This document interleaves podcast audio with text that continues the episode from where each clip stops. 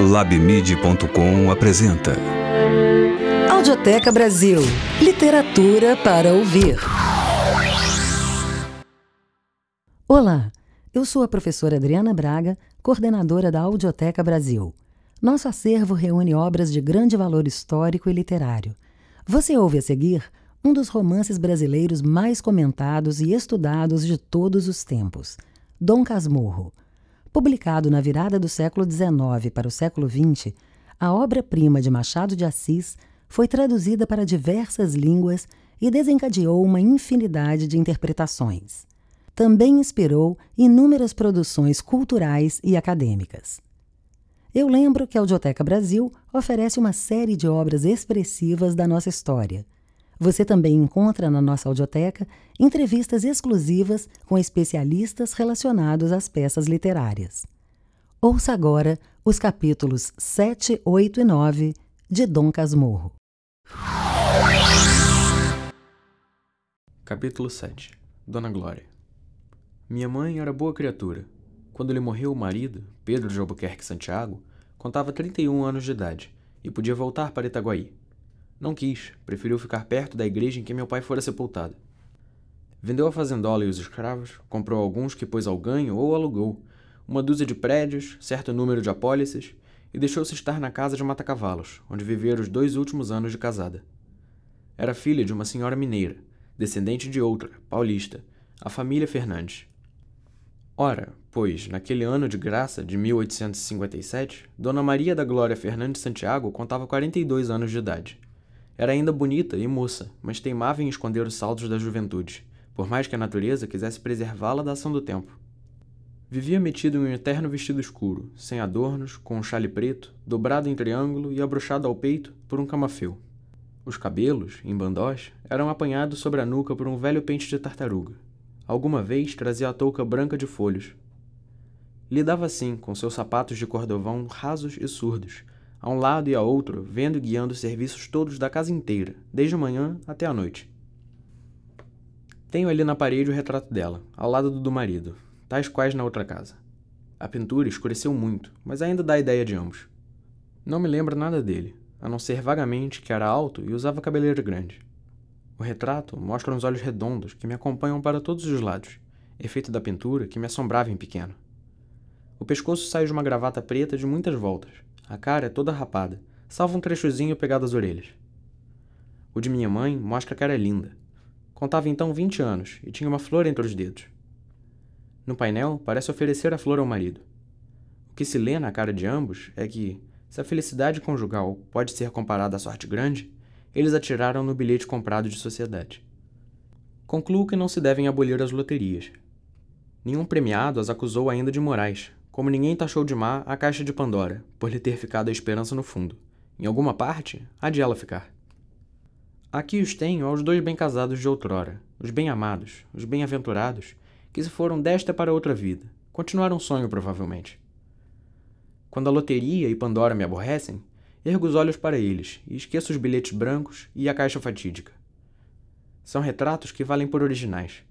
O de minha mãe, estendendo a flor ao marido, Parece dizer: Sou toda sua, meu guapo cavalheiro. O de meu pai, olhando para a gente, faz este comentário: Vejam como essa moça me quer. Se padeceram moléstias, não sei, como não sei se tiveram desgostos. Era criança e comecei por não ser nascido. Depois da morte dele, lembra-me que ela chorou muito, mas aqui estão os retratos de ambos, sem que o encardido do tempo lhes tirasse a primeira expressão. São como fotografias instantâneas da felicidade. Capítulo 8 É tempo. Mas é tempo de tornar aquela tarde de novembro, uma tarde clara e fresca, sossegada como a nossa casa e o trecho da rua em que morávamos. Verdadeiramente, foi o princípio da minha vida. Tudo o que sucedera antes foi como o pintar e vestir das pessoas que tinham de entrar em cena, o acender das luzes, o preparo das rabecas, a sinfonia. Agora que eu ia começar a minha ópera. A vida é uma ópera, dizia-me um velho tenor italiano que aqui viveu e morreu e explicou-me um dia a definição em tal maneira que me fez crer nela. Talvez valha a pena dá-la. É só um capítulo. Capítulo 9 A ópera. Já não tinha voz, mas teimava em dizer que a tinha. O desuso é que me faz mal, acrescentava. Sempre que uma companhia nova chegava da Europa, ia ao empresário e expunha-lhe todas as injustiças da terra e do céu. O empresário cometia mais uma e ele saía a bradar contra a iniquidade. Trazia ainda os bigodes dos seus papéis. Quando andava, apesar de velho, parecia cortejar uma princesa de Babilônia. Às vezes cantarolava, sem abrir a boca, algum trecho ainda mais idoso do que ele, ou tanto. Vozes assim abafadas são sempre possíveis. Vinha aqui jantar comigo algumas vezes. Uma noite, depois de muito quente, repetiu-me a definição do costume, e como eu lhe dissesse que a vida tanto podia ser uma ópera como uma viagem de mar ou uma batalha, abanou a cabeça e replicou: A vida é uma ópera, e uma grande ópera. O tenor e o barítono lutam pelo soprano, em presença do baixo e dos comprimários, quando não são o soprano e o contralto que lutam pelo tenor, em presença do mesmo baixo e dos mesmos comprimários. Há coros numerosos, muito bailados, e a orquestração é excelente. Mas, meu caro Marcolini, o quê? E, depois de beber um gole de licor, pousou o cálice e expôs-me a história da criação, com palavras que vou resumir. Deus é o poeta, a música é de Satanás, jovem maestro de muito futuro que aprendeu no Conservatório do Céu. Rival de Miguel, Rafael e Gabriel, não tolerava a precedência que eles tinham na distribuição dos prêmios. Pode ser também que a música em demasia doce e mística daqueles outros condiscípulos fosse aborrecível ao seu gênio essencialmente trágico. Tramou uma rebelião que foi descoberta a tempo, e ele expulso do conservatório. Tudo se teria passado sem mais nada, se Deus não houvesse escrito um libreto de ópera, do qual abrira mão por entender que tal gênero de recreio era impróprio de sua eternidade. Satanás levou o manuscrito consigo para o inferno. Com o fim de mostrar que valia mais do que os outros, e acaso para reconciliar-se com o céu, compôs a partitura, e logo que acabou, foi levá-la ao Padre Eterno. Senhor, não desaprendi as lições recebidas, disse-lhe Aqui tendes a partitura, escutai-a, emendai-a, fazei executar, e se achardes dignas das alturas, admiti-me com ela a vossos pés. Não, retorquiu o senhor, não quero ouvir nada. Mas, senhor, nada, nada. Satanás suplicou ainda, sem melhor fortuna, até que Deus, cansado e cheio de misericórdia, consentiu em que a ópera fosse executada, mas fora do céu. Criou um teatro especial, este planeta, e inventou uma companhia inteira, com todas as partes, primárias e comprimárias, coros e bailarinos. Ouvi agora uns ensaios. Não, não quero saber de ensaios. Basta-me haver composto o libreto. Estou pronto a dividir contigo os direitos de autor. Foi talvez um mal essa recusa. Dela resultaram alguns desconcertos que a audiência prévia e a colaboração amiga teriam evitado. Com efeito, há lugares em que o verso vai para a direita e a música para a esquerda. Não falta quem diga que nisso mesmo está a beleza da composição, fugindo à monotonia, e assim explicam o terceto do Éden, a área de Abel, os coros da guilhotina e da escravidão. Não é raro que os mesmos lances se reproduzam, sem razão suficiente. Certos motivos cansam a força da repetição. Também há obscuridade. O maestro abusa das massas corais, encobrindo muita vez o sentido por um modo confuso. As partes orquestrais são, aliás, tratadas com grande perícia. Tal é a opinião dos imparciais. Os amigos do maestro querem que dificilmente se possa achar obra tão bem acabada.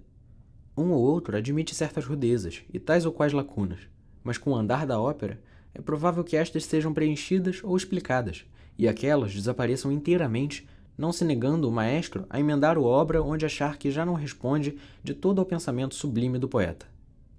Já não dizem o mesmo os amigos deste. Juram que o libreto foi sacrificado, que a partitura corrompeu o sentido da letra, e, posto seja bonita em alguns lugares e trabalhada com arte em outros, é absolutamente diversa e até contrária ao drama. O grotesco, por exemplo, não está no texto do poeta. É uma excrescência para imitar as mulheres patuscas de Windsor. Este ponto é contestado pelos satanistas com alguma aparência de razão. Dizem eles que, ao tempo que o jovem Satanás compôs a grande ópera, nem essa farsa nem Shakespeare eram nascidos. Chegam a afirmar que o poeta inglês não teve outro gênio senão transcrever a letra da ópera, com tal arte e fidelidade, que parece ele próprio o autor da composição, mas evidentemente é um plagiário. Esta peça, concluiu o velho tenor, durará enquanto durar o teatro, não se podendo calcular em que tempo será ele demolido por utilidade astronômica. O êxito é crescente. Poeta e músico recebem pontualmente seus direitos autorais, que não são os mesmos, porque a regra da divisão é aquilo da escritura, Muitos são chamados, poucos os escolhidos. Deus recebe em ouro, Satanás em papel. Tem graça. Graça! bradou ele com fúria, mas aquietou-se logo e replicou: Caro Santiago, eu não tenho graça, eu tenho horror à graça. Isso que digo é a verdade pura e última. Um dia, quando todos os livros forem queimados por inúteis, há de haver alguém, pode ser que tenor, talvez italiano, que ensine esta verdade aos homens. Tudo é música, meu amigo. No princípio era o dó, e o dó fez-se ré, e etc. Esse cálice, e encheu novamente. Este cálice é um breve estribilho. Não se ouve? Também não se ouve o pau nem a pedra, mas tudo cabe na mesma ópera. Este podcast compõe o acervo da audiotecabrasil.com, uma produção do LabMid, o Laboratório de Mídias Digitais da PUC-Rio, com o apoio do Instituto de Estudos Avançados em Humanidades. Narração: Rodrigo Gastaldo. Curadoria: Professora Luísa Melo. Produção: LabMid. Coordenação geral: Adriana Braga. Conheça o nosso acervo de clássicos e raridades da literatura brasileira em www.audiotecabrasil.com.